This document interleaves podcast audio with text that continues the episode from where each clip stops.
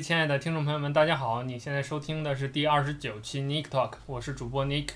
那今天我们要聊的话题是关于锤子科技，呃，一个回归我们科技主题的话题。首先，我们的嘉宾，呃，是大家熟悉的老朋友付付同学。大家好，我终于回来了。嗯，完了就是这个，我们今天啊很特别的请来了一位新的嘉宾，跟我们聊锤子科技。呃，他是我的一位另一个好基友，也是对科技行业很爱好，包括对于锤锤子相对比较了解的问路。Hello，大家好。OK，那个这是你第一次上上上上播客节目是吧？对。好，那我们今天就是刚才主题也说了，我们就聊锤子。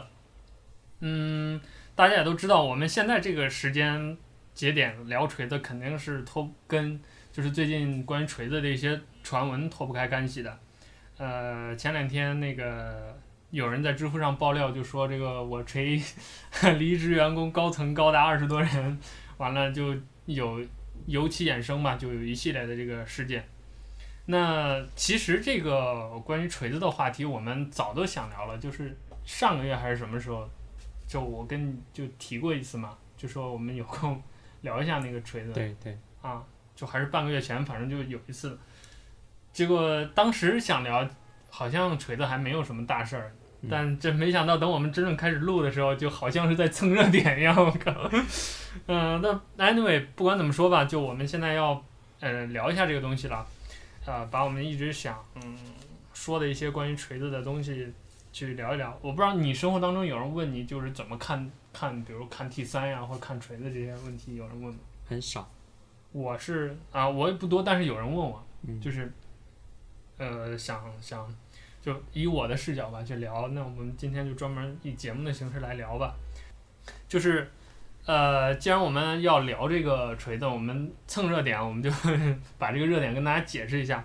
就是说，前两天有人在知乎上爆料关于这个锤子科技近况，就说锤子高层，嗯、这个员工离职了二十多人，还有他们的首席的技术官叫钱晨，钱晨博士也。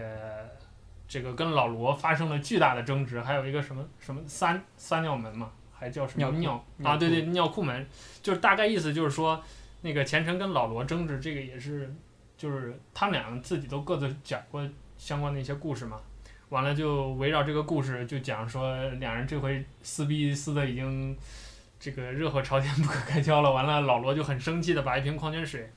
往桌上一扔，刚好那个水就洒在钱晨的那个裤裆上，就好像撒尿了一样。但是老罗还在旁旁边很生气的那个骂街，就大概是这么一个故事。就简而言之吧，就是说锤子科技最近就是不行了，高层震荡。但很快呢，老罗就这个跟接受那个财经杂志的一个专访，就聊了一下，说这个大概情况的意思就是说，我锤现在高层员工加一块儿不到十个人，所以也不知道这个。二十二十个员工，就二十个高管离职是哪儿来的？而且，钱晨本人也在微博上辟谣，就说这个呃什么都是无稽之谈，就反正总之就是批判一番嘛。所以这个事儿就是到此为止了，就确定是个谣言。而且罗啊对罗子呃那个罗子雄也，就是他们的之前的首席设计师，呃也前两天代表锤子参加了关于 VR 的一个科技活动，就是那个极客公园组织的。他做了一个关于 VR 的演讲嘛，算是。总而言之，就是这次锤子就是相当于一改什么一反常态了，一呃一雪前耻。之前不是老罗反复的说自己在公关上有问题，这回他们回应的非常积极。嗯、关于锤子的讨论也就告一段落了。这就是大概这个前因后果，所以我们蹭热点的这个这个热点在哪里？不过。我想聊的是另一个事儿，你知道吗？就是之前那个老罗把自己的股份卖给了阿里，换了点儿现金。嗯，我不是 不是换了点儿，换了不少现金。这个事儿你当时有关注吗？有，但没有具体具没有具体了解。嗯，对，其实关于这个的事儿，好像我后来看就是有一点点采访，老罗也没有对这个事儿就是。说的很细，我记得当时老罗的回应就是说这个东西涉及还在秘密保守啊，对对对啊，就是总而言之就每次都他都这么说，嗯，总之吧，就是前前后后锤子科技最近有一些动作，呃，马上 T 三也发了，很多粉丝们也在问 T 三是怎么样的。这这其实是最核心的，就是说我们今天想聊这个的动因，就是在 T 三发之前，我们把锤子过去两年以来，或者说其实三年甚至四年以来的这个大概的状况，我们做一个简单的梳理吧。呃，所以今天我想问的就是。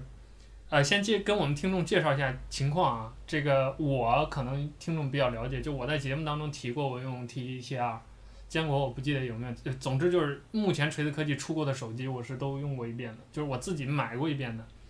呃，富富你呢？我体验过。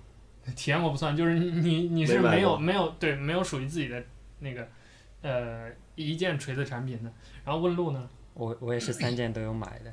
都有买的，然后那两件怎么处理呢？我知道你在用 T 一，对 T 一我在用，然后后来给我妈买了坚果，嗯，T 二买给买给我嫂子。哦，他们哎，那我很好奇他们的反馈怎么样？其实其实他们不是特别关注数码产品，所以就对他们就觉得还还可以，还挺好用。哦。但是没有跟我具体反馈过，有我也有就是偶尔会问问到他们有没有哪里有问题啊，或者是。呃、嗯，不太会用的，基本上都没有。不过应该他们也很少用用到太多功能。嗯，呃，我自己呢，我现在也是，如果说用，其实我现在已经不，就是日常生活当中我已经不用那个 T 系列的，就不用锤子科技的手机了。我现在主力机是 iPhone 6s，然后备用机是小米五。呃，但是 T 一我还经常拿在手边，就是当一个，比如浏览器或者什么，就是没有插 SIM 卡的一个。一个算什么大号的 iPod 在用，嗯，T 二我是送给了我妈，坚果是被一个朋友买走，他看上了就就就就低价收购买走了。呃，我比较有意思的就是我上周刚跟我妈用那个远程协助，帮他把手机里面的东西捯饬了一下。哎，就是你用过这个远程协助吗？有，是是是春节回家的时候跟我妈说，就是有什么问题的话就。点那个远程协助，但是他从来没给我点过。但我当时有跟他演示，我是在屋里，然后他在客厅里，他就觉得还挺神奇的。对，我可以，对我可以，我可以操纵他的手机。嗯，就我因为我妈是一直用三星 Note 三用了好几年了，现在是终于忍受不了那个各种什么发热卡顿之苦，然后我就把 T 二给他，给他之后，我当时其实我之前就一直鼓动他用用锤子的手机，我之前是想把坚果给他，但是不知道。就就当时他可能对这个锤子对我锤还是嗯这个略有意见啊，或者怎么，就总之没有要。现在我又他实在忍受不了了，我就把 T 二又给他。那我们先回到最初吧，就是先问一下，呃，富富和问路，你们都各自从什么时候第一次听到锤子科技，或者说之前比如说假设认识老罗的话，什么时候知道他要做手机？完了对这个品牌是怎么形成认识的？富富先说吧。我最早应该是在微博上吧，嗯，微微博上开始就是，开始一点点，后来就是铺天盖地的那个论战、骂战，就是骂老罗的。对对对，你说你一个那个什么教英语的，你你来做那个手机怎么样怎么样怎么样，然后还说人家是著名相声演员，虽然他的确是，但是当时就觉得他做手机，反正就是那段时间手机大爆发嘛。良莠不齐，嗯、呃，各种那个什么都来做手机了。嗯，但是等锤子出来以后呢，我的确被安利了。但是，但是我那会儿刚换了手机。哎，那大概当时是怎么一个时间段？那会儿是要做 T 一了，还是说锤子做 T 一？就是明确的老罗明，明确的就是老罗说我要做手机，手机叫锤子。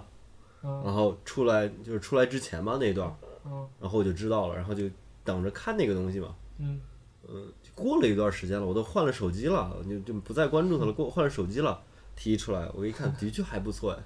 哦。后来就被你安利了。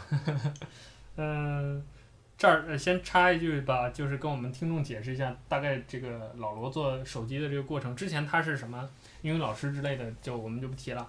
就是锤子的经历，就是他之前先找团队做了一个叫 Smartisan OS 的一个系统，最早其实好像我记得不叫 Smartisan OS 是吧？是叫是叫是是是啊啊！总而言之，就是一个特别，在我记得当时在三星 Note 系列还有那个 Galaxy，那还那会儿还有 S 三嘛？他他当时嗯，演示用的九三零零吗。嗯，对，就那时候还挺早的，三年前还是几年前的时候，就总之做了一个非常原始粗糙的，比乔布斯当年发布第一代 iPhone 还要那个，呃，完成度还要低的一个一个 beta 版的，不是 beta 版，是一个 pre alpha 版的一个系统，呃，完了，当时就引起了一阵轰动，但是因为就是从科技行业内人来说，因为他只发了一个软件。什么？其实真正这个产品成型的东西它还没出来，就包括像王自如这些人，当时对这个东西也都是一种观望的态度嘛，就是说，觉得他，比如当时他首次提出了九宫格啊，嗯，还有一些最基本的就是 SmartOS 的一些概念，但是就大家还是一个观望的态度，就看不出什么的感觉。完了，时隔一年多吧，差不多，都快小两年的时间，我记得。对。啊，然后就。粉丝们都等不及了，他的那个什么英语学校都都快关门了，老罗突然就是又开发布会，告诉大家这个其实是之前开就是这个手机手机正式发布之前，他就已经说过说要那个春季还是说啊对，就大概的手机的那个一些概念的东西定位啊什么就说了，然后牛逼当然也吹了一大堆，而且那个时候老罗还不是一个企业家，所以这个把同行也是喷了一遍，就是当时。对，后来就是很多人截图打脸的，什么喷喷，呃，索尼啊，对，著名的嘛，就是说索尼的工程师在呃工程师在我们这儿面试过不了第一轮的那个，然后喷诺基亚说啊，当年多牛逼的企业，现在被 iPhone 虐的跟狗似的，然后包括把 iPhone 也是批判一番，我靠，呃，种种吧，就是声势造特别大，然后就在那个。呃，当时他那个演讲还叫一个理想主义者的创业故事，嗯，对，然后发了第一代的 T 一，那锤子手机就诞生了，所以它中间是有一个过程的，就是包括我们的听众可能在，呃，比如听到 T 一的名字的时候，可能也是处于不不同阶段，就粉丝们的反应其实也是不一样的。一开始大家就最早肯定就是觉得不务正业啊，什么就你一个说相声的怎么来做手机了？嗯、后来真的有一个说相声的做手机了，我靠，呃。然后就是，嗯，后来还因为老罗什么汉奸之类的事儿还骂，就是在微博上骂过他一阵儿嘛，就是，然后因为他怼什么怼索尼怼 iPhone 也骂过他一阵，就总总而言之，老罗在那一段时间里头就是在骂人和被骂之间走过来的，然后直到做完 T 一，他变成了一个企业家，嗯，所以可能就这儿就说到我就是在。呃，他做那个 SmartOS 的时候，我都没有，就是完全没有关注的。我是有，我是有关注的。那时候我不认识老罗，我真正认识老罗就是 T 出来的那个时候吧，就是前期就是风暴的那个风暴潮的那个。嗯。那温路，你先说你吧，就是就是他他他最早提出做手机，就是在跟也是在演讲里说到跟方舟子。啊，对。跟方舟子吵架，这些都是我后来补的历史。对我，我当时是都有看的，就是说他去看，他去看望方舟子，方舟子在看手机。啊。然后他就当时就开了个玩笑，说决定要做手机。嗯。然后后来就真的开始做做系统。然后他发布那个系统的时候，我也有看那个发布会。当时他用的演示就是九三零零嘛，是说会适配九三零零。刚好我那个我当时有个室友，他用的就是九三零零。哦。我还说那个在他手机上。装一个那个 ROM 体验一下，结果他发布完之后过了好几个月，才、嗯、才发布那个测试版。对。然后当时他发的，但是当时就他就没有再适配九三零零了。哦。所以我就也没有也没有第一时间体验他那个 ROM。嗯。后来呢？然后这就是后来他发布 T 一之后，当时我用的是还是那个 iPhone 四。哦。我当时是想换手机，其实是想换 iPhone 的，但是。就是可能就是买不起，然后就想买一部安卓，然后安卓里面就觉得还比较特别的，就选了 T 一。他当时是刚发布完，我当时是刚毕业，然后参加工作第一第一个月，工资都还没有发下来，然后就在网上预定了一台。我当时当时是三千，就是还没有降价之前。三千一百五的时候吗？对。哎，我记得一开始三千一百五的那个是买不着的吧？就是三十二的。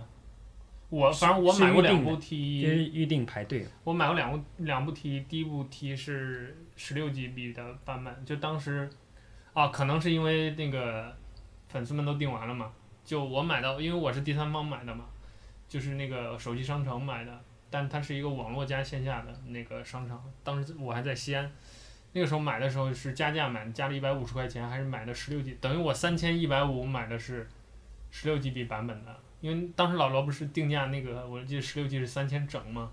嗯，他当时就说那个我们不搞什么二九九八那种东西，我们就定价一个三千，一个三千一百，还是放了个炮说年底出四 G 版，四 G 版是那个当时多少三千五还是三千六还是多少？就是比那个要贵贵贵几百块钱嘛，总之这个后来也就是不出四 G 版也成为一个黑点哦。这么一说，让我想起了黑历史。我我买的第一部 T 一竟然是三 G 版本的 T 一。我我买的也是，而且我还因此换了卡，所以这点我是我是就我也哎，等一会儿，所以你现在手里这部是三 G 版本的 T 是吧？对。啊，所以我我我这一路我在看你用的时候，我就在纳闷你为什么不开四 G？我以为你是在省流量。没有，它就是三 G 版本的。啊，OK。然后我还为此换了卡，因为它是只支持联通三 G 的。嗯。我当时用的是移动的卡，就换了联通的卡。OK。我是真的等老罗这个东西发出来之后，我才开始慢慢的去以一个就是，因为之前我不认识罗永浩是谁，我就听过这个名字，我到底弄不清楚他这这人干嘛的就。就有一帮人在这个似有非有的讨论，然后我的朋友圈里头也没有什么跟他很熟的那种人，没有他粉丝，就我对他一点儿也不了解，我关注他微博我也看不懂他在说什么，因为有一些人他就是很明显的微博有职业特性嘛，老罗天天就是动不动怼一怼人，然后发个什么段子，有时候闲扯淡几句，我也当时我也不了解那个什么砸冰箱事件，所以有时候他提到什么方舟子啊砸冰箱，我也不知道这这些关键词跟他有什么屌关系。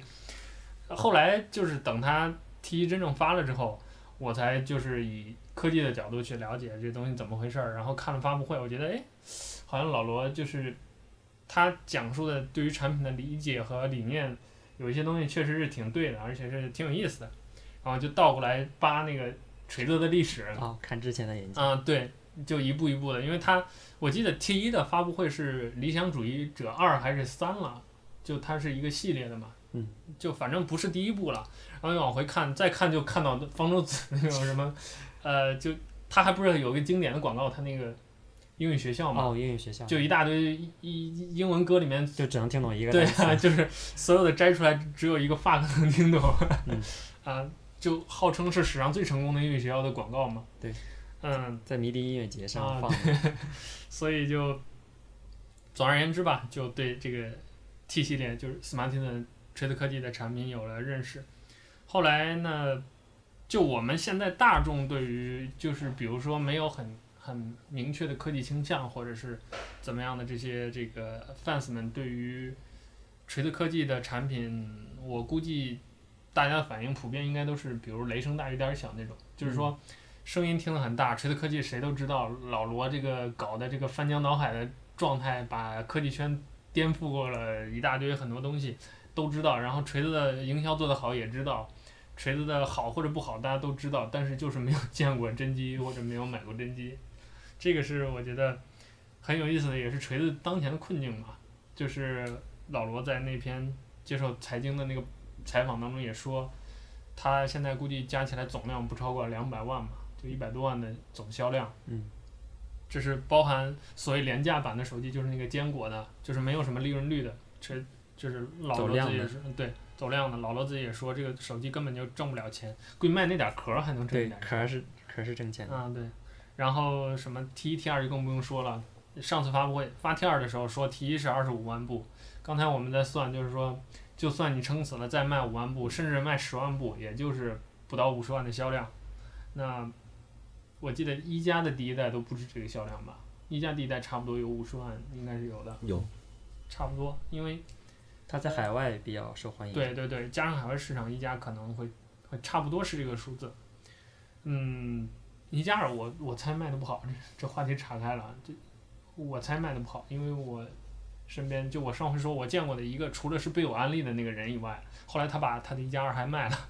然后另一个就是我上次在咖啡店见的那个学泰语的老外，还用的是那个就是那叫什么 Google 原生的那个那个那个系统的一加二。我猜他是不是就在他们国内买的？然后说起来一加的话，嗯，我在微博上我感触挺深的，就是一加出来以后，我会在那个微博刷微博的时候，有人换手机嘛，肯定你会看见一加什么什么手机嗯发的微博，啊然后那时候还有见，但是一加一加二出来以后，我在微博上从来没见过，嗯，就感觉它整个的销量什么的就差了很多。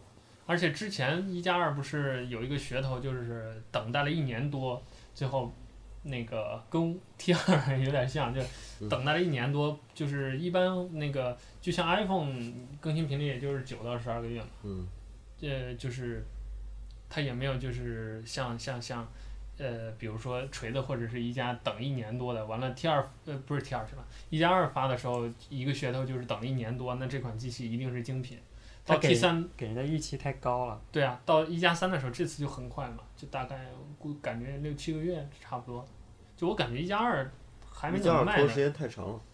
就对还没怎么卖呢，一加三就出来了。嗯那这次一加三，其实我感觉就是有点像给锤子做了一个模范，就是他把他们之前两家，我觉得很多路都是很像的嘛，包括那个调性，包括就是他们的所谓的受众群体，包括他们手机的那个定价和定位，我觉得有很多地方都是都是很像的。啊，当然除了有一个有背景，有一个没有背景以外，嗯，但这次就是一加四、一加三再出来的时候，就感觉修正之前很多错误，比如说符合市场规律，抓紧出新机。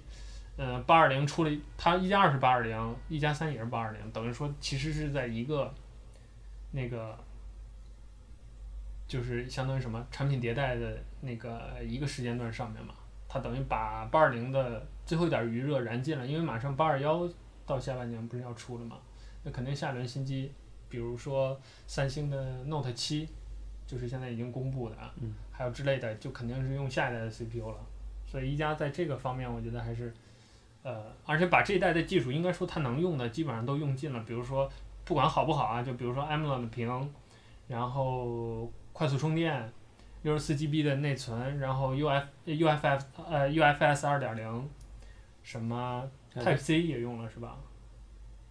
对。好像是好像是。一加二就用 Type C 了，啊，对对对，一加二就用 Type C 的，它那个面条线嘛，嗯，还有还有内六 G 还是四 G 的内存，六 G 啊，对，的六 G 的内存。啊对，就是包括全金属的那个呃重新设计的机身，而且这次做工不错，也是一加三的一个很大的卖点嘛，就让我也有点儿有点儿动心了。像我这种颜控，就总而言之，一加三基本上在这个阶段，仔细的来想，它把安卓机所能做的、该做的事情都做到了，所以这次一加三，而且一加三好像之前也有就就产能也有一定的准备，它每一周就像小米一样，每一周都能发出货，这也是很多那个厂家做不到的。对，做不到的，所以就等于又能卖得出去，又有人想买，那他就走上正循环。所，所以我给一加三预期估计两百万部，差不多，我觉得应该能能卖到一百五十万，我觉得应该是没有问题的。就是它卖到百万级，一加三应该是可以的。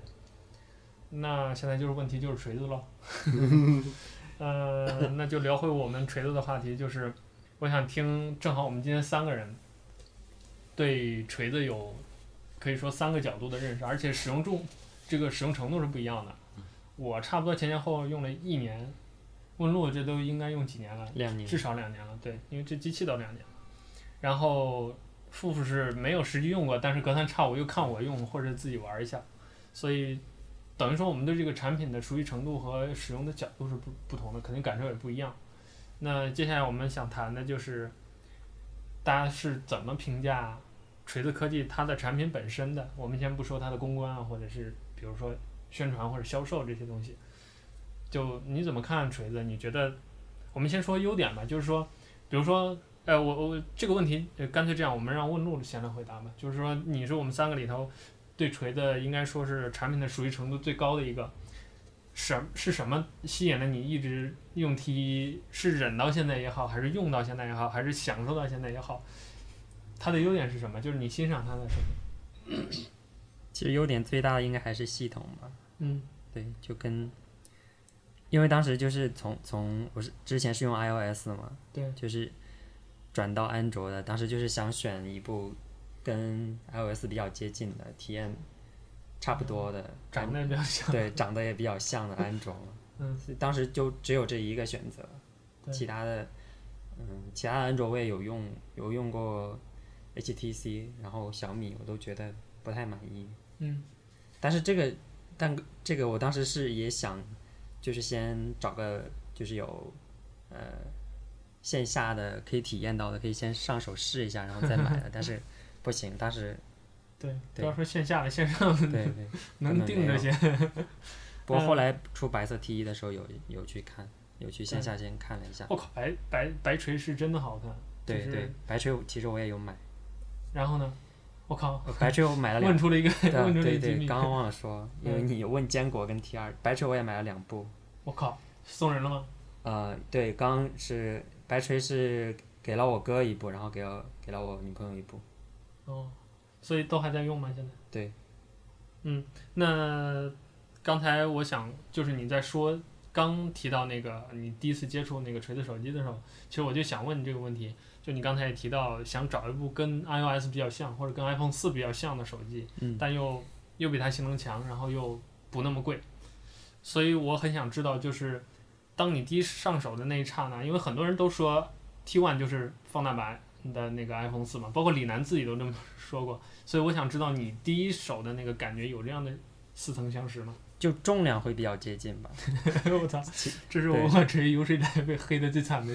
对，重量跟 iPhone 四比较接近，然后当时就觉得很滑，但拆开之后其实也没怎么体验。拆开拍照我就拍了一两个小时，拆开就先拍照。嗯。那那时候你那个阿伦马斯那个相机已经有了是吧？对，有。哦，那那个对那个比这个更更早差不多一年。对。OK，继续。然后呢？对于你对这个就是上手的那一刹那找到那种似曾相识了吗？其实还是呃没有，就是第一周的用下来感觉还是没有 iOS 好用，特别是很多我之前在 iOS 上用的第三方的 App，嗯，在这上面是用不了的，就是是没有安卓版本的。对，好多。这个问题到现在依然是我觉得安卓不能在我生活当中。取代 iPhone 的最重要的原因。对，就第三方 App 这个是最严重的。对，其他其他呢？比如说像 UI 很多东西，它跟就是 iOS 在扁平之前的很多绘制的那种思路其实很像的嘛。你有那种就是似曾相识的感觉吗？因为我没有用过那个扁平化的系统，所以我我不太不太清楚。就是如果我我有用了一段扁平化之后，我再来用锤子的拟物的话，可能会有一种。就似曾相识啊，或者，但是我 iPhone 四升到七之后，就第二天我就降回去了，就没再用过。哦，OK，所以说等于说锤子基本上给你的体验相当于一个全新的体验了，或者说是你对安卓的第一次深入了解。对对对，是我第一次用安安卓的系统。OK，那呃，那我们就聊到就是说，既然提到安卓，我想知道就是你觉得这个。呃，比如 Smartisan OS 和其他的，比如说所谓的 MIUI 啊、Flyme 啊这些东西，呃，不一样的地方在哪？或者是说，你刚才也提到一些手机，你觉得就用着不太舒服，那为什么你觉得 T1 这个就是就就首先它首先它界面就会就会让你很舒服嘛？嗯，就是嗯，就你解锁的你解锁之后，你看到最多的桌面就会让你很舒服，而不会像。像米 UI，因为我用的时间也不久，但是我第一感觉就不不太喜欢米 UI 的那个系统。我也有用过一段时间。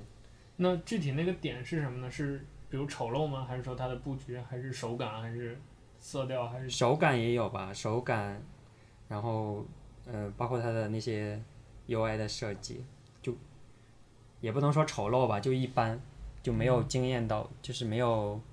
没有打动到我，没有打眼的那种感觉，就跟其他安卓机差不多吗？对对对，那种感觉。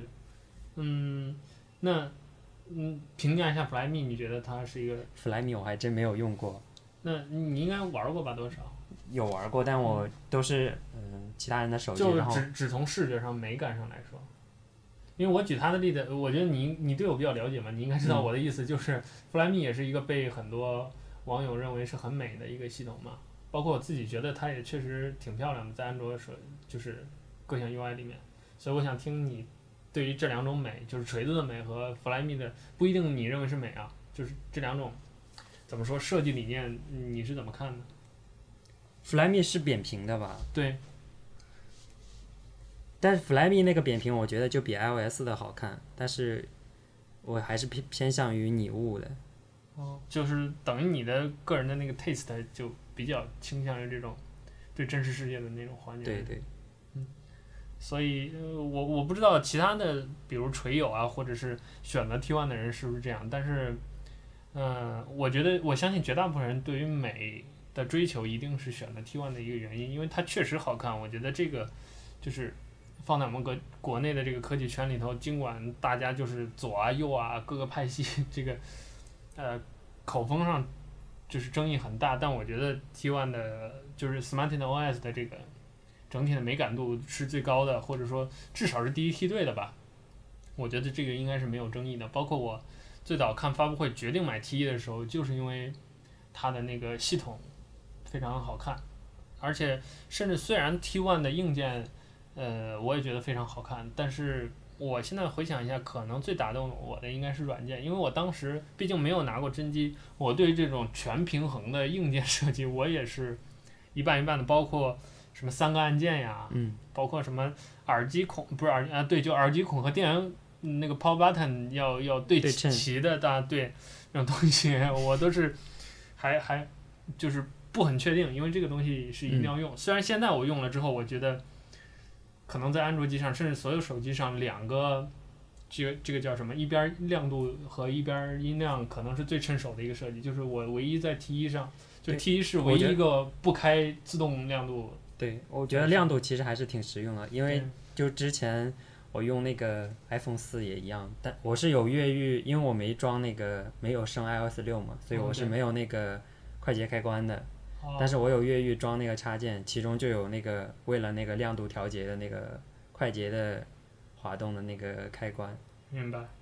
所以这个东西对你来说，其实从一开始也是就深有体会嘛，相当于。对对对。OK，那那问富吧，就是你是一个相当于怎么说，使用体验一半一半的。嗯。所以你对于这个 T1 呃。呃，我总是说 T1，就是你对 Smartisan OS 这个系统你是怎么看的？你的第一观感是什么？第一观感是，它首先它跟别的安卓都不一样。不一样，具体在哪里？嗯，感觉上别的安卓可能是个人个人习惯啊，嗯，个人习惯的问题。我感觉无除了锤子的这个系统以外，嗯，别的安卓系统拿手里，我总有一种它是在很开放、很开源的那种感觉，就是。谷歌它的安卓系统的那个基本的给我的那个感觉嘛，就是特别开放，我易用度和我的就是随意性，我可以很大，在一个很大的程度上去按我自己的意愿去改变它。我，你你你想说就是有很多，比如说小插件嘛，对对对，然后能什么抽屉菜单呐、啊，对对，然后新建文件夹呀，就是我可以按我的桌桌面上随便排布那个 icons，对吧？对对对对。呃，这是一方面，就是说，对于就是我对于安卓的平常的印象，就是一般安卓的印象，嗯，是别的安卓都可以随心所欲的，我都去那个什么它，按我自己的喜好去排列它，去组合它。锤子的这个系统呢，怎么说是唯一一个我用的时候我不会去对它进行改动的安卓 OS。再说一个也改不了，而且我也没有这个意愿去改动它。所以说，当时有一段时间特别要换手机之前，特别想换苹那个锤子的手机，无论是坚果还是 T 一。哎，那那我有一个问题，就是一般人会觉得在桌面上自由仿佛是符合我的使用习惯的，因为。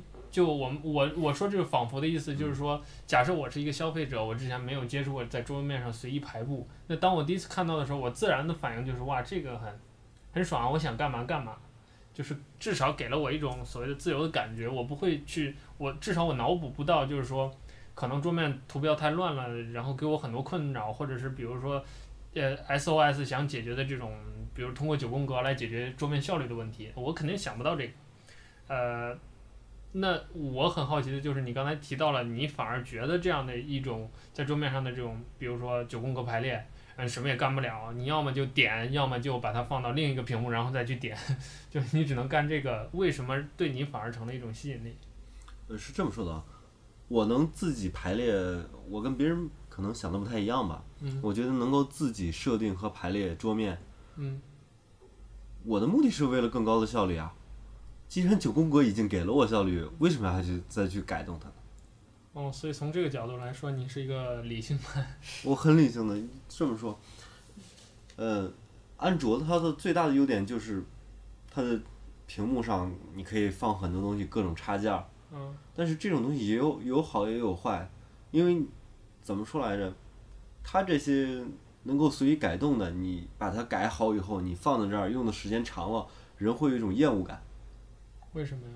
因为你明明知道它可以随意改动的，嗯，你还要看着它一成不变的，你把它排好一次以后，要一成不变的看着它好几年，你想想这是一种什么样的煎熬？哦，我明白了，你是一种仿佛手中有自由，但事实上你又从来没有行使过自由的权利的那因为根本用不着那种感是吧 因为你根本就用不着了，你就用一次就够了。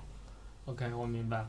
呃，好，那聊完了初印象，那我们就更深入，就是说这些东西，好，我们刚才大的话题是说这个，呃，先说 SOS 比较好的吸引你的地方，那还是问路来聊吧。关于体验的，就是你接着再往下用有哪些东西？就比如说你现在列举一些那个呃 T1 上的一些功能点，是让你觉得哇，这手机就是用了之后不想换的，或者说这些功能点如果别的手机没有，我会慎重考虑的。呃，我先问一下吧，就是你知道那个李建业前两天就是、嗯呃跟听众说一下，李建业是那个这锤子科技的应该是什么 UI 工业设计呃啊对工业设计总监，就是等于硬件的大致的外观是由李建业来负责的嘛。他在那个微博上发了一个帖子，就是一个投票，嗯就让大家投锤子你最就是锤子手机上你最喜欢的一个外观。他投给了就是那个音量呃不是音量的，就是那个什么静音的那个定时定时开关的那个功能。哦，对啊，所以我当时投了，我也投的这个功能。我看了一下，就是很多特色功能都有，就但是我也想了一下，我也觉得这个是最实用的。那就我先问你吧，算是一个开端，就是你对这个功能你觉得怎么样？其实我倒很少用，因为我因为很少开会啊或者怎样，我手机是一直静音的，就长时间静音状态。对，对我我有一段时间也是啊，我用 iPhone 四、iPhone 五的时候，就是那个那个拨片儿是一直放在静音那档的，但是现在我又有时候老错过电话或者微信，我就对又打。我就是出门的话或者会偶尔会开铃声。其实说实话，提音那个是音量，出门你开不开静音，其实也就是一个意思。而且它震动其实幅度也挺小的。啊，对，对所以该做过还得错过。嗯、那那那这算是一个引子吧？那就是说说你比较喜欢它的功能。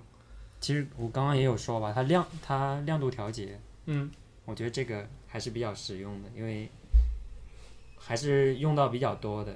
对就是特别是你从室内突然到室外的时候，我在室内是会把亮度调得很低的，因为、嗯，对。我看咱其实咱俩好多对，其实这这也应该是它另外一个缺点嘛，就它功耗的问题。哦，所以我在室内的时候亮度会调得很低，但是你一旦出来之后，整个就是黑的，完全看不到的。嗯像之前的话，你就要手挡住屏幕，然后找那个亮度的调再调。嗯但在这上面，你就可以直接用实体键直接就调亮度。嗯，所以就是那个对，这个是用的挺多的功能。硬件调直接手动调亮度的功能。对。就是跟我们听众解释的，就是刚才问路说的这个功能，就是 T one 的，不就整个 T 系列手机它的那个，呃，音量的那个按钮是对称的，就是一边调亮度一边调音量，两边可以交换，但是呃，总而言之，这两个功能是必须都要有的。但是呃，就是你在日常生活的使用当中，你可以比如随意改变或者怎么样。然后刚才问路说的，它的那个所谓的优点就是说，因为你有了手动的那个调亮度的按钮，所以你就可以，比如说在室内的时候，直接用手动按物理按键把它调到最低，你甚至都不用看屏幕。对。嗯，然后呃出来的时候，手动再把它调到一个相对比较高的位置。我一般都是调最亮或者调最暗。对。嗯，那有呃就是有的听众肯定会问，那你为什么很傻逼的不开那个自动调亮度呢？反正我个人的理由是说，就是我更愿意，如果在我如此能方便的控制那个亮度的情况下，我更愿意手动调，就是因为自动亮度有时候会有不准的问题。是非常不准，而且对 T 一还爆出一个丑闻，就是说那个自动亮度非常不准。但是因为我从一开始我用了这个功能，我就没有用用过 T 一的自动亮度，所以我不知道。但是我用其其他手机，我也觉得那个亮度调节不太准。对，自动调节。所以我我下一步想说的就是，呃，就好像很合理的，真的就只有 iPhone 了。我现在亲身体会就是说，基本上大部分时间不会让你觉得这个亮度很着急的，就是 iPhone 了。嗯，我现在用米五，就是一会儿我蹲着厕所拿着手机，莫名其妙屏幕就黑了，然后或者突然就爆亮，我靠，晃瞎狗眼那种。呃，而且米五不是那个亮度特别高嘛，嗯，所以晃瞎狗眼的时候巨逼亮，我操。嗯、呃，就是因为是算法嘛，它肯定会有很多不人性的地方，但是就像你因为能手动调了，你就可以根据你比如说室内的光线呀，或者是你所处的环境调一个很舒服的自己看着。呃，特别爽的一个一个一个状态。这个对于我不知道你有没有这种习惯，像我这种夜间经常读书的这种人，就是，呃，我在地铁上，然后会在睡觉前大段的读文字。那我在睡前肯定是愿意把那个亮度调到最低，对，最低，看起来很舒服。然后我在地铁上读呢，根据地铁有时候不同的光线，有时候调高一点，有时候调低一点。这种东西自动调节肯定是没有办法帮我，呃就是没有办法帮我做这个事情的。还有一点就是，比如我躺在床上，一般手机自动亮度，即使在很暗的情况下，不会关到最低，对，它永远差一格才最低。但是如果你手动就能强制关到最低，那如果自动亮度就很难办，所以这是一个痛点。呃，说这么多，其实就是因为我，对，这就是它它为它的硬件上的一个。呃，应该是目前没有人做这一点，就是只有它这一点是硬件跟别人不一样的，但其他的硬件在别的手机上都能找到，但更多的优点都是软件上的，就太软件上的就太多了。那就再聊几个软件上的吧，比如说，就举个例子吧，闹钟就是，呃，它是在后面的版本加进去的功能，但是它没有没有告诉你，嗯，就是在你用到的时候会突然会突然突然让你觉得比较。嗯，锤子身上经常有这种对对，突然惊喜你一下的这种感觉。对对，就就比如说那个闹钟，我明天我明天可以不用那么早上班，我可以把那个闹钟关掉，多睡一会儿。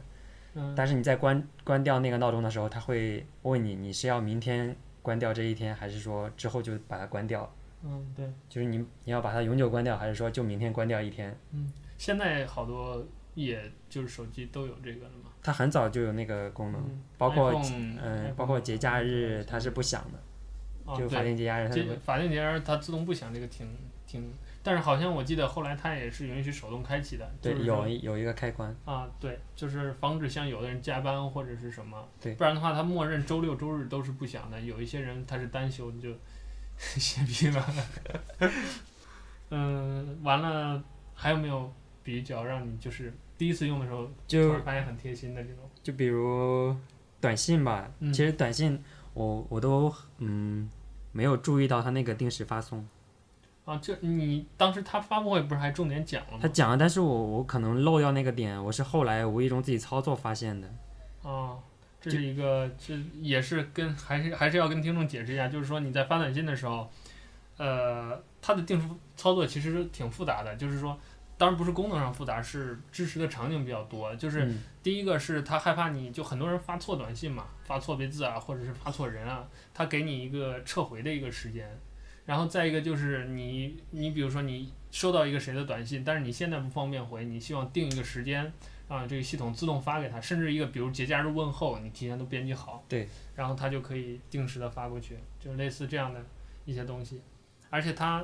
佩戴的就是我觉得还有很有意思的一点，就是它那个自定义短语也，呃，功能也挺好用的。就是你比如说你挂断电话的时候，它能选择自动给对方回那个，呃，就是你编好的，比如说我在开会或者怎么样的一些东西。嗯、而且在一些场景下，就是你只要被打断了，它都会提示你，比如说它没电的时候，它会给自动对方先。对，这个是这个特别，这个是你你手机不打电话的时候断一次电，你是根本不知道的功能。对，就是你在你在你是低电量的情况下打打电话，然后打着打着突然没电，自动关机了。它会在关机前的瞬间给对方发一条短信，说我手机是没电了，自动关机了。啊，对。但这个功能他们官方是没有介绍过的，你只有就是现实中遇到的时候你才。哎，我记得有哎，我记得有。有有吗？嗯，嗯对，我也没注意到。就总而言之吧，就是说，就用这个手机，我自己的感觉也是，它有时候真的很懂你想要做什么。当然后面我们会说，它也有很多时候是，就是跟你就好像你在跟一个完全跟你不同的人在接触一样那种感觉。它有固执的时候，但是它在懂你的时候，它确实是就是非常的那个贴心。就呃，我很好奇啊，既然聊到这儿，我想问你，对于它上面很多那种特别人文主义的纯。纯情怀的设计是怎么看的？比如说它那个，比如说爆豆音，呃，什么啊？对啊，对那个唱片的爆豆音，还有我想说的是，它那个闹钟不是闹钟，就是它的表盘，嗯，指针会在动的时候，它会有那个颤的那个效果，就跟真实世界一模一样。对，它会打到打过去之后往回颤一下。嗯，对，那个你对这些是怎么看的？就是嗯，特别就是他们对很多这种细节，包括除了你刚刚说的那个。秒针，还有那个他们呃播放器里面就那个雨伞打开的时候，上面会有雨珠啊，对，那个那个很小，你很难 发现。对，嗯，还有还有包括就是它它那个唱片唱片机，就是你播放器在没有放进去音音乐的时候，它是有一个空的唱片机在那里，那个画面可能你我记得。是，应该是每一个手机只能看到一次的。我一次我一次都没看到过，我是为了看那个画面，全部把音乐删掉，因为我手机买的时候它是有内置了一首音乐的。哦。它当时是内置的那个 Always with me。哦，那可能咱俩买的版本不一样的时候，那个。对，可能后来那个授权到期了就没有了。哦，对对对对。我买的是有的，因为是。我应该是第一批买的是第一批的。对他，你说授权到期，它中间不是有一次壁纸授权到期？对，壁纸授权到期，更更新了一次系统，就是为了下架一张壁纸，就壁纸那个摄影师授权到期了。嗯，对。我觉得这个就喜欢的喜欢的人就会特别喜欢，然后不喜欢的人就会觉得也无所谓嘛。对，也无所谓。对，因为这些东西就是很多锤子手机里面的这种彩蛋都是粉丝，就是说。就是比如说那个雨伞打开的那个效果啊，嗯、就是跟我们听众稍微解释一下，就是说你在锤子的那个音乐播放界面，它有一个小的圆点儿，可以点开之后弹出五个，呃，我不知道那个。在设计上，那那五个泡泡应该怎么说？就是说它会弹出一个菜单来，嗯，就是那个小圆点，它本身就是一个小雨伞的图标。你点一下那个雨伞就撑开了。嗯、呃，对，当它撑伞的时候，它那个雨伞上的水珠会有一个被那个撑伞那一瞬间弹开的那么一个小的动画，因为那个小圆点是很小的，在图上可能就几十个像素那么大嘛。嗯。啊，总而言之就是说很小的一个图标，然后撑开之后，那个小雨点几乎就是单个像素的那么大小。对。就。很小的，你必须要很注意的看才能看到，就类似这样的细节，包括刚才，呃，那个呃，呃，问路说到的爆豆音也跟大家解释一下。其实我是，呃，先说一下爆豆音吧，啊、我是不太喜欢那个爆豆音的，我觉得，那个爆豆音就有一点强行情怀的意思，因为它它每它出现的频率跟每次出现的那个杂音是一模一样的。哦、一开始听觉得挺新鲜，但是你开久了就会觉得好烦。对，就是没有那个随机的感觉。如果它是真的纯随机的，或者是最起码它有一个大的，比如说一个音库，对，会有各种不同、不同的音的话，会更好一些。对，就呃跟大家解释一下爆豆音是什么，就是如果你听那种老式的，比如黑胶唱盘机，它那个因为它其实是相当于把声音用那个凹槽的，呃，凹槽记录下来嘛，然后你用一根针放在那个凹槽上，通过那个针不同的高低频率，然后。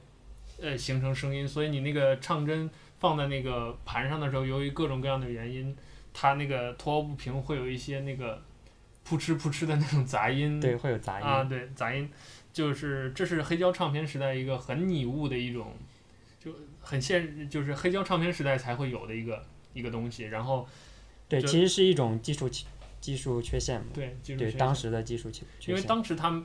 不就只能用物理物理的方式录制声音嘛？就就有点像你要把它抹到磁带上，其实就是我们现在所谓数码和纯物理的之间的一个过渡。嗯、那个时候是纯物理，就纯靠唱针在上面高低不平的那个，然后完成声音的转换。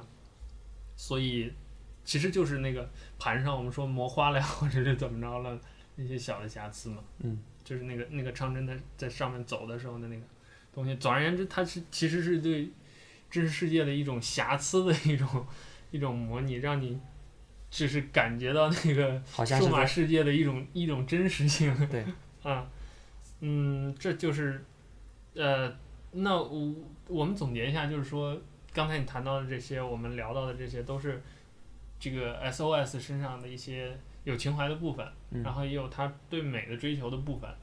那总而言之，就是说美和比如说这个一些很人性化的细节，呃，是你比较欣赏这个系统愿意用它的一些原因，对，对吧？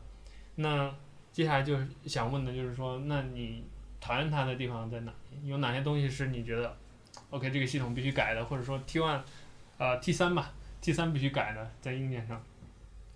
首先就是摄像头啊，是我、嗯、就是我我觉得最不满意的，因为我从 iPhone 四过来的时候，我感觉它跟 iPhone 四的成像是差不多的，嗯，甚至它对焦还没有 iPhone 四好，但是它用的技术可是比 iPhone 四要，至少硬件上是要领先领先好多年的。对，嗯，然后呢？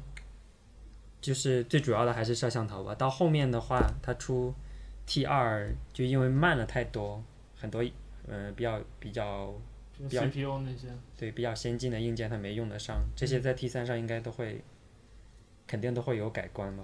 这些按照老罗那个说法是是肯定都不用操心的。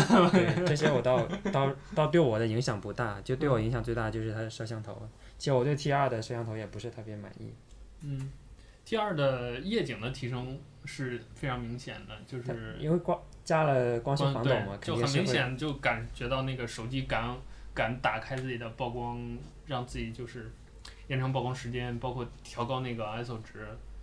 但就我其实我第一次拿到 T 二的时候，我拍夜景我还是蛮被惊艳到的，就是我对于因为锤子它那个成像是有自己的一套风格在里面的，就是。呃，我不知道应该怎么形容。我我觉得锤子对紫色特别敏感，我不知道你有没有那种感觉，就是拍到紫色的或者拍到蓝色的，就拍到冷色系的，它的那个饱和度比较高啊，对，比较高。然后它拍暖色就那么回事儿，我觉得。对，拍暖其实嗯，现实生活场景拍暖色的会更多一点。对，比如拍人像，其实就是拍拍人像或者拍实物，这些都是他做的不好的。对，所以就是很多人觉得。锤子的那个成像风格就是很很很令人讨厌嘛，就是因为我们日常最常见的那个，比如说百分之六十的场景，锤子是没至少是没有做优化的吧，相当于就是，呃，然后加上它整个那个画面比较偏蓝，嗯，给我感觉对比度比较高，然后就有点有点死的那个那那个或者说比较怎么说，就整体都偏冷的那种感觉，那肯定是。大部分时间都是不讨好的，但是其实有有很多人爱用那个锤子的摄像头拍风景，因为比如说拍拍天空很好看，或者拍什么山山山山峦很好看，就是或者是远距离成像那个呈现大画面，就需要考验构图结构的时候，不考验细节的时候，这也是那个锤子细节成像有就是有问题嘛，它 T T 二的解解析力都不是特别的高，嗯，就是。至少就是跟它平级同级别的摄像头来说，也不是，至至少不是第一梯队的。对，其其实我对画质要求还不是特别高的，因为我因为我用相机也是用 M 四三系统，但但但对，但还是对摄像头不是很满意。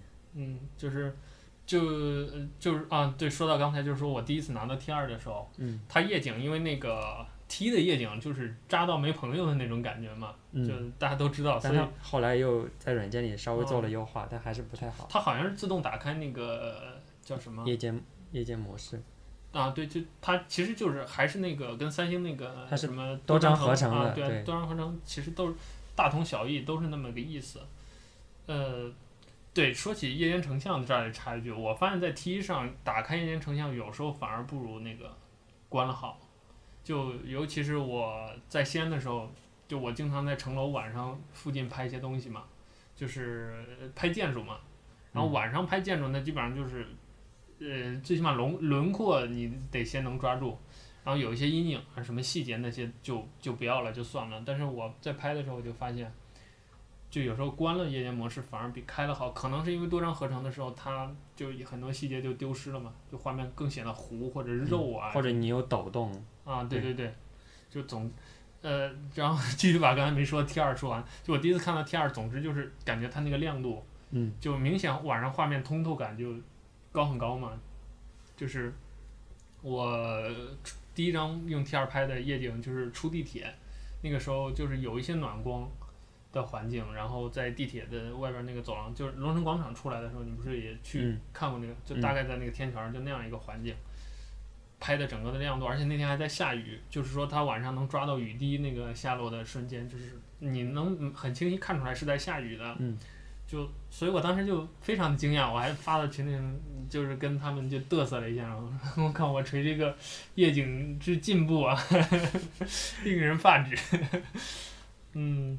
OK，那还摄像头的方面还有一点我想黑的，嗯、就是，嗯，他们那个图像的工程师就不是调硬件的，是调后期算法的，对、嗯，调那个图像优化的工程师，他们是有在论坛里啊，或者在他们粉丝的群里面，就是有隐藏在里面看大家反馈的，哦、但我是潜水对我我是知道，然后我是有加到他好友，然后。搜他资料，找到他微博的，然后又查到他那个 Instagram。嗯。我觉得他拍的，就是他自己拍的就不。对他自己拍的图片，那个，就他摄影的水平一般，就算是一个爱好摄摄影爱好者的水平吧，但不算是一个。呃。就是比如说某种。对，就我不太信任他调出来的风格。嗯，明白。所以，但可能就是他们团队可能会有很多人，他只是其中一个。嗯，所以就其实单说这个也看不出来什么，但是就锤子整体它在成像风格上所表现的那种怎么说，就是有点偏。它虽然比如说现在很多厂商都用那个，比如调高饱和度啊，嗯，调高对比度那种方法讨好眼球，讨好人眼的。对，但是我就是锤子那个第一眼你看上去总。总是感觉不一样，就是说你能第一眼明显看出来它的饱和度更高，但是另一方面它比如调暖色啊或者什么的又不不像别人那么，就有一些很激进，你知道就是三星之之前有一段把那个红的能调成粉的，就到那个夸张的程度嘛。然后 iPhone 其实也有一点点这个就是过饱和的倾向，但是锤子就是就给我的感觉就是特别严肃的一个一个一个一个风格，嗯，但是它又并不是那种。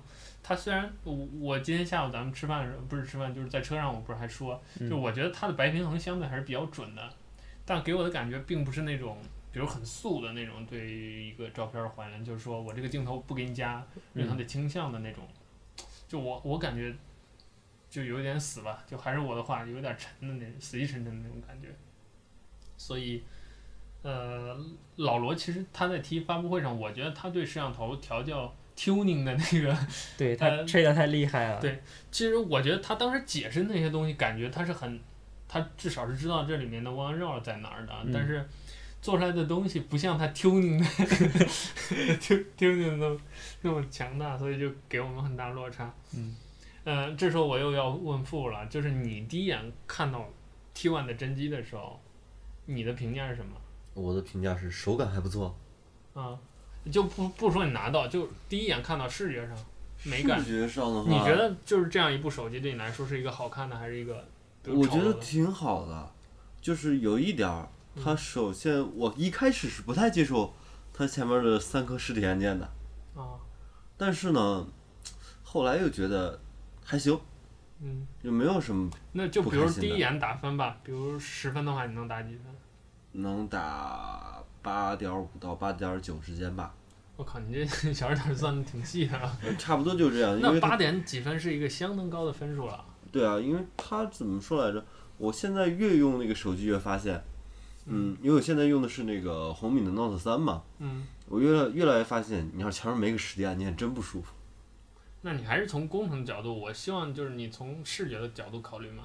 视觉的角度也是啊。你光看上去，你肯定不能判断这三个实体按键它在。实用性上怎么样嘛？我我我想说的就是你对它美感的评价。美感评价就是它整个第一眼看上去很干净。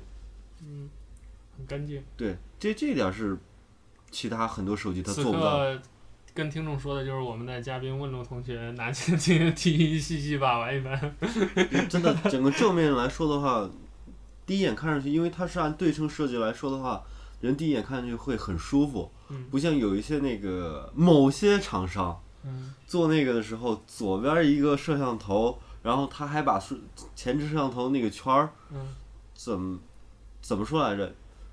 一边大一边小，就跟着你看着你在街上看见一个人，他是个阴阴阳眼一样的感觉 我。靠，你这黑的就几乎黑了，呃，除了我这之外的其他全部手机。对对，就是这种感觉我靠，。如果你说对对，我的我台要不要要不要播了？呃是这么说啊，因为很多那个光感元件它不够大，开始在那个时代的光感元件嗯都是一个一个点儿，很小的一个点儿圆的，啊圆的，但是那个它的那个什么就是摄像就是前置摄像头呢，一般都比较大，嗯，对，就要比那个黑点儿大一些对。都都要大一些，然后你正面看的时候 怎么看都不舒服，你知道吗？所以现在也有很多厂商把它做成扁的呀，做成条儿啊，对，还有还有，我记得其实要是说起来的话，见的最好一个是把它那个我忘了是哪个手机了，就是把那个上话筒那个呃就是上听筒的那个嗯，和那个光感的做到了一起。那就是我吹了，我靠，你这你这广告有点硬。不是不是不 是，就是他反正他第一眼看上去就是感觉挺好的嘛，嗯，就是第一眼看上去感觉挺干净的，没有什么不舒服。你要说特别喜欢没有，你要说特别讨厌也没有，就是就是你老看它也不讨厌那种。嗯，我对就是 T 一的外观嗯，是比较满意的。刚才其实跟我们听众说的是，我们私下在聊的时候，我们都在后悔没有再买一部 T 一拿过来就是纯收藏。之前老罗其实也说过嘛，就是在他看来 T 一是一部没有妥协的产品，但是 T 二就不是。我之前刚拿到 T 二的时候，看到他说这句话，我是不理解的。就我觉得我靠，T 二就比 T 一强大到不知哪里去了，我靠！尤其是被那个夜景 惊艳到之后，但是现在差不多一年了，嗯我再去 想这件这句话的时候，我觉得老罗说的是对的。就是一年之后我再去想，T 二是一部我再不想买的手机，但是 T 一是一部我很后悔没有再买一部的手机。嗯，那接下来我就要我就要黑了，就是我对于 T 系列设计不满意的就是 T 二了，就是我觉得怎么说，我不知道问路你有没有那种感觉，就 T 二第一次拿到手拿在手里的时候，你会呃拿到手里的时候，你会觉得它格外的宽，就是宽倒没有，我就觉得它格外的轻。啊轻啊轻，我觉得还好吧，因为轻就是它会有那种廉价感吗。对，会有廉价感。如果你之前用的是一款比较重的手机的话，你不是你这样就不太好了。然后，但我我的感觉就，因为你知道它那个屏幕周围有黑边儿，黑边儿完了又是一圈金属框。嗯，其实我拿的 T 二给我就是一直以来，可能是因为 T 一比较紧凑嘛，嗯我一直以来就是用 T 二，我都没有修正一个感觉，就是我感觉 T 二是外面加了一个就是像像那种 bumper 的一样的那啊种东西，一个一一圈儿的那个保护套那样的东西，金属框。就我到现在脑中想起我手握 T 二的时候那种感觉，还是就那个那个感受还是消弭不掉，这是我对 T 二最大的不满意，就是。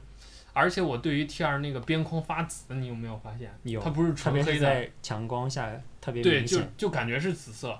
我对那个调色也很不满意，就视就视觉上很不搭嘛。因为嗯 T 一就是、老罗当初不是因为白色那个面板和那个塑料就是中间、那个、颜色不一样呃对啊，就不迟迟不发。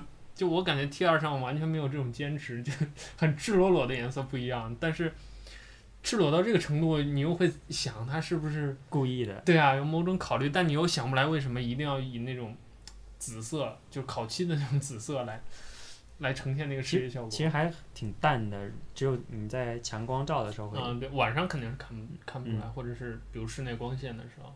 嗯，然后所以呢，呃，问路你对于 T 身上的，但但 T 二我觉我我用的时间不久，但是我我是第一感觉，还是觉得 T 一会更好看一点。我当时 T 二拿回来的时候也拍拍照，也拿去拍了将近一个小时吧。嗯，T 一也是吧，就拆开之后我会先，怒拍一番，对对对，会拍很多细节的图片先 先存上。对。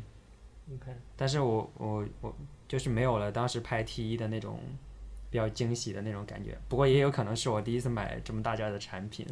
哦，对，所以就是对，当时就是刚工作，然后哎，对我我你说到这儿，我得说 T 一就是它包装盒设计给你的那种仪式感，确实是我觉得是一个，就它可能不是营销的一个卖点，但你拿到手里会是会让你很爽的，尤其是对于很多，比如第一次撕膜都觉得爽的那种科技宅来说，它那个做的那个仪式感真的是达到了它的对那种预期。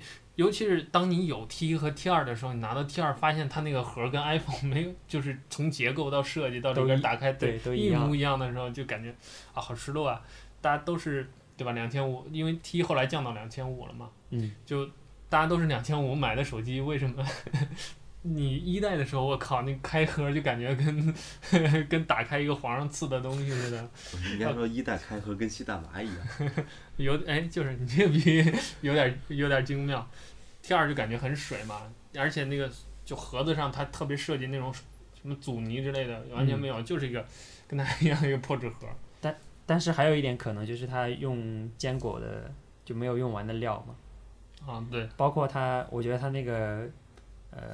充电器的那个绕线器啊，也没有 T 一那么精致那么好。哦，对，因为那个盖子好难打开啊。对，不管是坚果还是后来的 T 二，我我每次打开那个绕线器的盖子的时候，我都觉得就不像是锤科设计的东西，很难打开，然后盖上去的时候也很难盖上去，就失去了它作为绕线器的功能。虽然 T 一的那个绕线器我也没用过。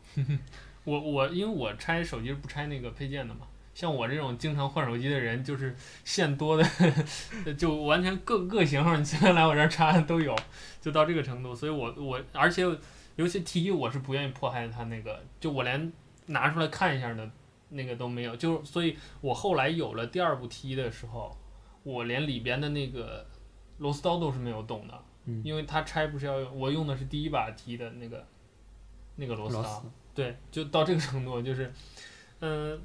而且，哎，对，这儿说到那个螺丝刀，当初做 T 一的时候，就是为了做好这个螺丝刀，他们不是最后找到做医疗器械的一个，对，做医疗器械，啊，对，而且是非常精细的那种那个，就是制造厂，全全球好像就几家，两家还是几家，嗯，然后就为了做，所以包括他那个绕线器也是拖了拖了，啊，对，最后不是前尘一直抱怨老罗，就是因为那个绕线器的原因拖了太久了，对，就 所以。就是现在我们从，比如从市场的考虑觉得，或者我们从第三者角度觉得啊，这么做有时候确实挺不值的，因为你这个 T 一 T 二就因为这个产品延期发布的这个问题，其实已经耽误了很多的，就是对于锤子的营销来说很多的黄金时期了。像小米五这边八二零它直接上新机，我靠，是吧？直接怒卖一波，这锤子就从来没有做过这种事情，它总是赶人尾巴就。很很让人不舒服，但另一方面，当你提到这些细节的时候，还还是会很自然的肃然起敬的那种感觉，就是说，真的希望每一个企业能都能以这样认真的态度去做产品，所以这可能是对于锤粉来说，或者说锤子科技的用户来说，很矛盾的那种心态，就是你明明知道你再让老罗去找一个什么。这做专业医疗器械的不锈钢厂家，就给你做一个什么能拧开的这么一个东西，就很费时间，然后很荒诞，很没有意思。又很想让他做。对呀、啊，你又很想让你的盒子里头打开的时候就就有那种仪式感。嗯，刚才我们说了很多这个它硬件上的缺点，我对软件我就说一个比较吐槽的吧。嗯。就就是刚才我们聊的那个语音的功能。哦。就之前因为 beta 版就是如果。我们听众有看过那个视频，就 beta 版的时候，老罗就 SOS 的老罗对于这个语音的功能的要求和他的想法完全跟现在呈现的是不一样的。他当时觉得这个东西应该更智能，智能在哪儿？就是说还是人性关怀嘛。比如说我们直接喊打电话给谁谁谁，在公交车上挺傻的。他希望就是说你直接拿起电话就喊谁谁谁的名字，就仿佛是已经接通喊他第一声那种感觉。这样在人文上有一个关怀。但是现在就是。真正拿到手里，这个语音功能对我相信对于大部分锤锤子用户的这个锤子科技的用户来说，就是有点鸡肋的感觉，就是可能一周用不了几次，或者是一年 估计都用不了几次，就是它只能在音乐和联系人搜索这两个东西。虽然朱乔木那个啊，对，全全局搜索，全局搜索，但是也只能搜一些关键词什么的，嗯、它不能做，就是真正功能性的东西，它其实都不能做。嗯，什么查天气这种。呃，帮我找个咖啡厅，这种都都不行，调戏就更不用说了。当所以当初在我记得坚果出的时候，朱孝木演示的那个嗯新版的语音的功能，当时还火了一阵儿嘛，嗯因为这个东西营销起来就是很那个什么，很很有卖点。但事实上用的时候，就是说它反应很快，因为是可能是唯一一个离离线的，就是本地的本地的语音的那个。但是另一方面就是，它确实因为它是离线的，所以可能性并不强。而且这儿就我想说的就是为什么这是一个黑点，就是这锤子科技它整个这些给我们带来的所谓的那些人文关怀也好，或者是它呈现的缺点，就很明显，就像一个就像一个人一样，嗯，就他有两面性的那种性格。他对你好的时候，你就觉得哇，这个人很温暖、很细致；那对你不好的时候就很固执。就是语音功能，锤子从来就是你能很明显的感受到，他很从来就没没有想尝试过让它像 Siri 那样去工作。所以你你很难就是从就我们至少吧，我们目前拿到的锤子的手机产品来说，你看不到它能继续在这个上面改进，有朝一日像老罗想期望的那样超越乔布斯那样去，比如在人工智能这种 Siri 的这种语音智能的方面去去超过。就对我我我我有印象，他当时发就是发那个 ROM 的发布会的时候，他是连语音功能都不用按的吧？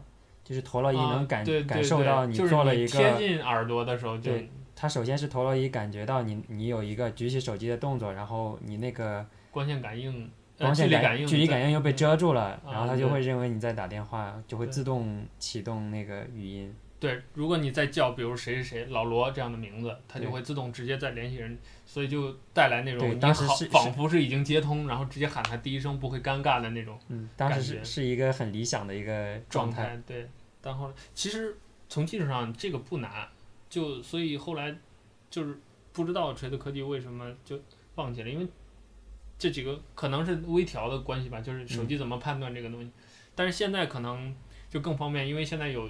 这个相当于这是几轴了，呃，iPhone 6s 用的，现在就总之是一个全方向的陀螺仪嘛，嗯、就是说不仅能感知 X、Y、Z 的轴的这个手机本身的运动，还能感受高度，还 能感受平移的位移。嗯、那这对于一个手机来说，它做这个判断就会更精准。对，精准多了。我至少我觉得。百分之六十可用，我觉得应该是能做到的。所以，如果锤子在这方面继续，假设当时当初他没有放弃这个，嗯，他继续改，可能改到 T 三的时候，这个东西已经很好用了。但但是现在我我不确定 T 三，就是我感觉 T 三可能语音不会有太大的变化，因为我现在在用贝塔版的对贝塔版的三点零的系统，所以就是对那个问路，它而且我记得你这次参加三点零是从那个。阿尔法，阿尔法版对我从阿尔法就开始，因为这其实每呃之前二点零迭代的时候，我也有参与他们内测。对，就是锤子科技的那个内测，每一次是不一样的，就是你能参与的那个阶段是不一样的。通常来说，普通用户能参加的一般都是贝塔版的测试嘛，嗯、就是贝塔机。对然后阿尔法就是你得你得看场子，看看情况。我记得就从它 T 一发布以来，就是这个 SOS 正式发布以来。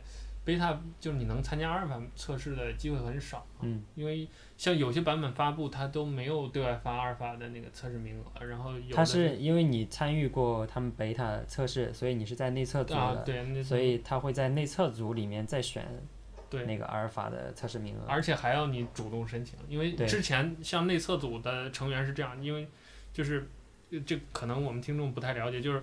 如果你是内测组成员，你只要内测过一次，他下回还内测，他还会主动发邮件给你，告诉你，就是说你只要回复，哎，就你只要不回复，我们就默认把你列为下一次的那个测试名单了嘛。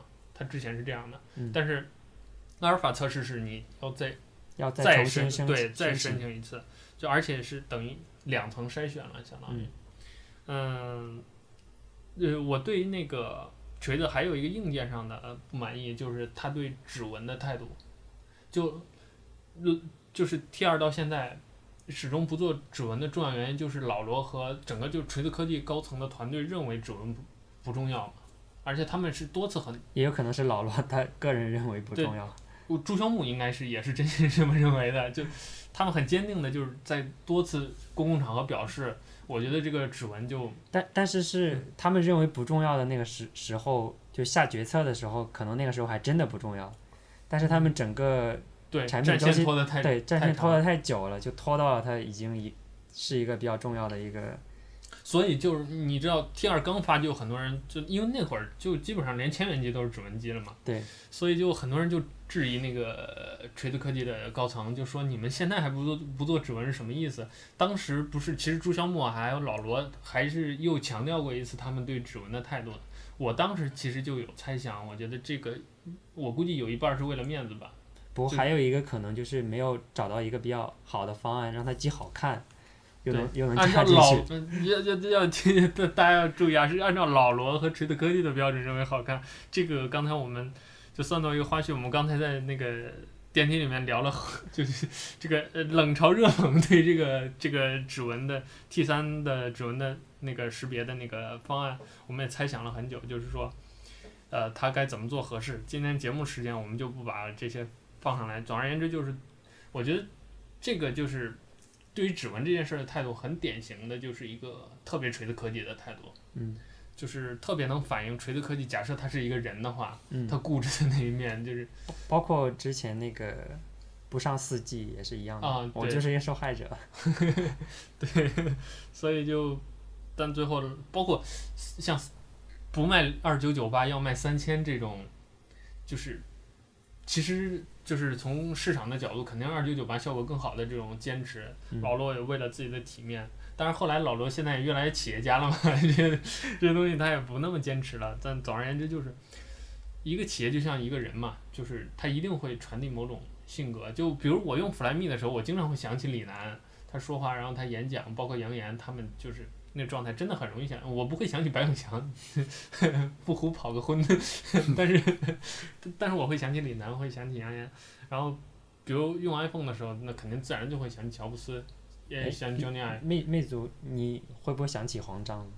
不会，不会。我除了 MX 三的时候用它那块手板，什么十二道工序的手板之外，就是哦对，确实是就是。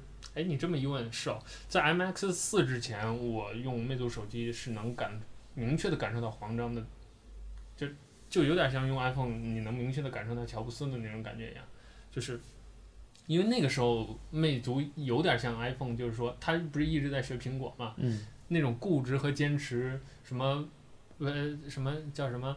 爱用用不用滚的那种态度，就跟其实我就是因为这个才知道魅族的，就他可以直接跟自己的用户说户的那种，对，对，所以就是，嗯，那那个状态是很明显能感受到慌张的。但是，你比如说老罗企业家了之后，你还是能很明确的感受到老罗在这个当中，他对这个手机的影响，而且通过锤子科技这些高层不断的就是亮相啊。他们的谈吐，你会发现这群人的价值观和他们追求的东西高度一致，所以，就比如说一个图标重绘，你很难说是老罗在坚持，还是他底下的某个人在坚持。比如说 T 二发布会的时候，老罗当时就举了一个细节嘛，就是他底下招了一个新来的员工，然后给他画那个把四个那个信号条给他干掉的那个动画的时候，那个员工不是哐哐搞了一星期，最后就搞了四个老罗在那儿敲那个啊，对，用。Keynote 做出来的那样一个动画效果，那需要每一个老罗，然后做好几帧，然后做每个人的动画，然后再 copy 成四个，还要调角度，最后再弄到一起，要弄了一星期。老罗就觉得，可能是因为当初他招的时候，他欣赏的就是这种人，所以他底下的人也会做。所以即使有一天老罗不是 CEO 了，他离开锤子科技了，只要他这个企业整体还是这部分人在在弄，我估计他做出来的产品还会是一个。个性十足的，应该说是，嗯，是，但所以就是，这就既然他是一个很人、很像人的一个企业，那就是说，他人性当中有哪些是要妥协的？人性的优点与弱点，那就是，就取决于这个人他自己的一些取舍了。比如说他这次卖什么二四九八这样的定价，然后也也也，那个那个女王亲自莅临的那个纸盒厂做的盒子也不用了，就类似于这种妥协，就。其实也就是取决于这个人嘛，取决于这这这这群人应该说，或者这个他们背后所代表这种价值观到底能为了市场妥协多少，或者说他们更在意的是什么？是呃，比如让自己的品牌传播，还是说让自己用户更广，还是发烧友热爱的手机，还是不服跑个分是吧？这个就就取决于他下一步的那些那些东西了。而且说到这儿，就是我突然想到，老罗不是说要 SOS 要授权第三方用吗？对。但事实上好像也没做，他就是自己适配了几个机型嘛。嗯。等于说 SOS 还是在自己做，我估计之前很多那个不是很多那个，比如投资人或者厂商就想直接把他团队买断，然后把这个 SOS 买走，嗯。硬件不要嘛。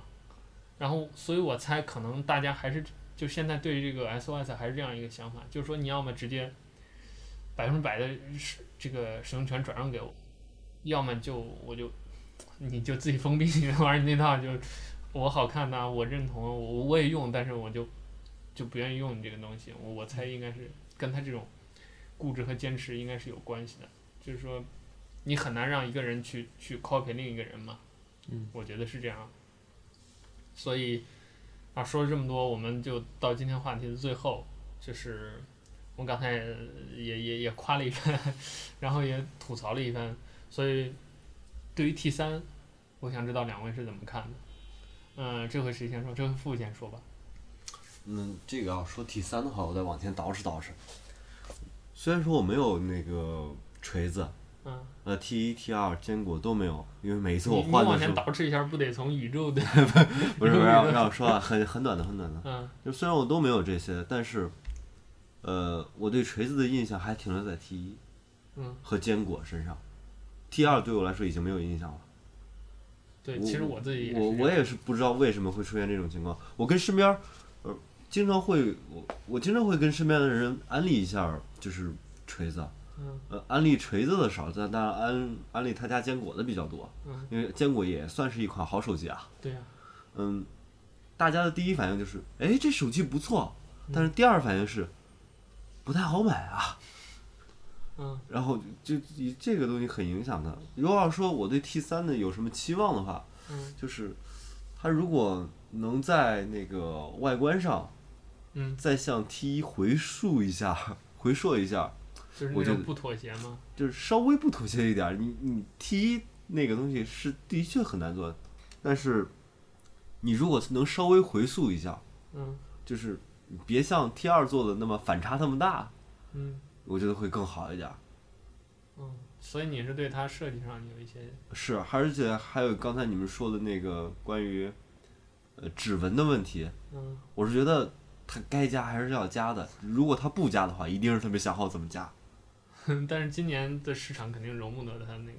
嗯、呃，再有一个就是，它这两样东西必须得有吧？这现在算是指纹，算是对 T 三上对那个罗永浩团队最大的那个考验了。再一个就是，刚才你们说到那个关于有的某些厂家对于 SOS 的一些期望、一些想法，我是觉得，如果说。真的有人把 SOS 拿到了别的手机上，我觉得我不会再买这款手机。为什么呀？因为，他如果是别的厂家、别的一群人来做这个东西的话，他的 OS 和他的那个手机一定不配，一定不登对。就你就你就感觉好像是一个男人的灵魂装到了一个女人的身体里了一样。就像老罗他说过的，只有我们的硬件才配用我们的软件。对，就这个意思。嗯、你会，你想象一下啊，我刚才你们说的时候，我突然想了一下，在如果在小米的手机上 运运转 SOS，你想想是不是一个？我我刚才就说到这个话题的时候，我刚才突然想到，我为什么不在我的米五上装那个锤子装呢？我靠，我一会儿就去装。你你感受一下，反正我是不能想象那个结果的。OK，嗯，那问路呢？默默的拿起了 第一个。其实指纹它肯定会加，我觉得就我觉得最大可能就会加到 logo 上，因为它之前也爆出过那个供应链里有爆出过它那个模块。对，就是用 logo 可以，就是相当于那那这个这个动作应该叫什么了？Swipe 就可以滑动，对吧？对，不是按压式的。对。然后因因为他今天也呃也有聊过嘛，因为他进军日本市场跟美国市场，对，这是铁定的。嗯。然后，嗯，它目前的调性是非常迎合日本市场的，我是很看好它在日本市场的受它连那欢迎程度。个内内置字体都换成 Hiragino，就是那个东京黑体了。对，然然后就是根据一些日本本土手机的一些，就是当嗯、呃、一些特色吧，我觉得它未来可能会加三防，哦，就是会防。水。对。然后然后会会有其他的配色，除了黑白之外，其他配色。嗯。然后 T 三的话，我觉得外观应该不会有太大的改变了，可能你是觉得不会有，就是跟比如跟 T 二不会有太大的变化，金属边框可能会变。哦，就那个紫色。对，那个那个是有可能会变的，而且它加配色也有可能会在边框上边框上做文章。对。嗯。呃，其他呢？你比如说，你说一个相对比较主观的吧，就是你希望 T 三上在哪一方面满足你？就摄像头嘛。好吧，这个这个怨念我。对，其他的其其他的其实都没什么。嗯，其实刚才我也差不多把我的期许说了，然后你们也，你们说的也基本上就是差不多是我想要的。哦，对，还有一点，就锤子系列的电池都非常不耐用，所以就要么加加快充吧，快充快充对，要么就大电池，我估计老罗是做做不到了，以他对这个机身紧凑度的要求。嗯。所以就加快充吧，这个越快越好。嗯、呃，我 T 一刚呃，我们今天还在上午还在研究，就是怎么给 T 一换电池的事儿，就是用了一，我是用只用了一年就，就就这个东西就不太够用了，就电池嘛，就消耗很快。所以总而言之吧，我们希望锤子科技作为这个所谓的国产手机也好啊，或者是在整个这个科技行业里头，它都是一个比较独特的一个存在。就是我觉得锤子最了不起的一点，或者说至少值得你关注的一点，就是它能够让这么一群人爱憎分明。我觉得不是每个品牌都能做到。虽然有人一定会说，比如像魅族或者是小米那样的啊某种做法吧，这个也能让大家爱憎分明。但是我觉得大家对于锤子的那种喜爱是出于一种很认同感。对，就是很人性的那种认同感，就是他真的以一种人文关怀的方式在做这个东西。我觉得这是我对他就是一直以来最能从我一开始骂他到最后，非就是我现在是一个相当呃大家都听得出来的锤粉了。就是说，原因就在这儿，就是呃这个东西是人性本身的，它是符合每个人的呃普世价值也好，或者说是这种人文关怀也好。或者所谓的情怀也好吧，虽然我现在不太喜欢，就是直接提情怀就是锤子，提锤子就是情怀。就我相信老罗他自己也不是，他其实就是说了那么几回嘛。对，其实有一点我想说，就是其实锤子的这个情怀大多数是别人给炒起来的。对，这个确实是。再有一点就是，但别人更多的是为了嘲讽他。啊，对，他嘲讽的这个情怀炒起来的，但是现在的锤子反而成了情怀的一种代表。对。我我非常喜欢这句话，就是当大家绕了一圈回来之后，哪些东西还令能令你产生我电话没电的时候，它自动发短信给那个人说这个人电话没电了的那种感动，只有锤子 能做到。还有一点就是，我想说，大家还是应该珍惜锤子这个国产品牌。嗯。因为我真的不想让它昙花一现，不管它好也好，坏也好。虽然我不是锤粉，嗯、但是我觉得。中国还真就缺一个能像锤子一样把手机做的这么有个性的企业。对啊，这就是我想说。个性鲜明。嗯，要不要聊一下今天我们看的那些手机？嗯，不要再提了。啊，就跟跟我们听众简单说一下吧，就是我们今天去参加了那个二零一六年的天翼天翼什么天翼终端交易展。呃，我其实是打算那个，就是我们有时间再专门。做一期那个节目，但总而言之吧，就是在那个展上，我们看到了各种奇葩古怪，然后惊悚的这个，当然也看到了就是当前手机行业非常恐怖的同质化的现象。就是你会看到同一套模板在不同的那个厂家的展台上出现，印着不同的 logo，但明明就是长同一个样子。大家都是血亲，还是三代以内的。用老罗的话说，就是大家都是出来混的。对，就那些手机摆在展位上，我不反过来看一下，我都不知道那是什么牌子的。嗯，还有一点你可以看，就是你可以看它的屏占比。那除了屏不占比后面的 logo，基本上就看不没有啊，出来了。屏占比也一样，大家跑马都跑马，所以这个有有机会我们再跟大家去详聊一期吧。总之今天的这期关于锤子科技的节目我们就聊到这儿，呃，希望 T 三出来之前，我们这就我我反正 T 三出来之前，我们应该是不会再就是以这种集体的方式、公开的方式围绕这个锤子科技的这些话题去发生了，除非有巨大新闻，比如说。啊，这儿可以跟大家剧透了，就是刚才我们在聊这个关于做指纹的这个，我们所能想到的就是最大的新闻，就是锤子最先把不需要按压的，就是没有完全没有按键的，直接在玻璃屏幕上进行指纹解解锁 带到 T 三上，那老罗这个牛逼就吹大了，这是我我们能想到的锤子 T 三所能带来的最可不太可能的可能的爆炸性新闻，那就是除非有这样的动作出现，否则我们可能不会再公开的聊这个话题了。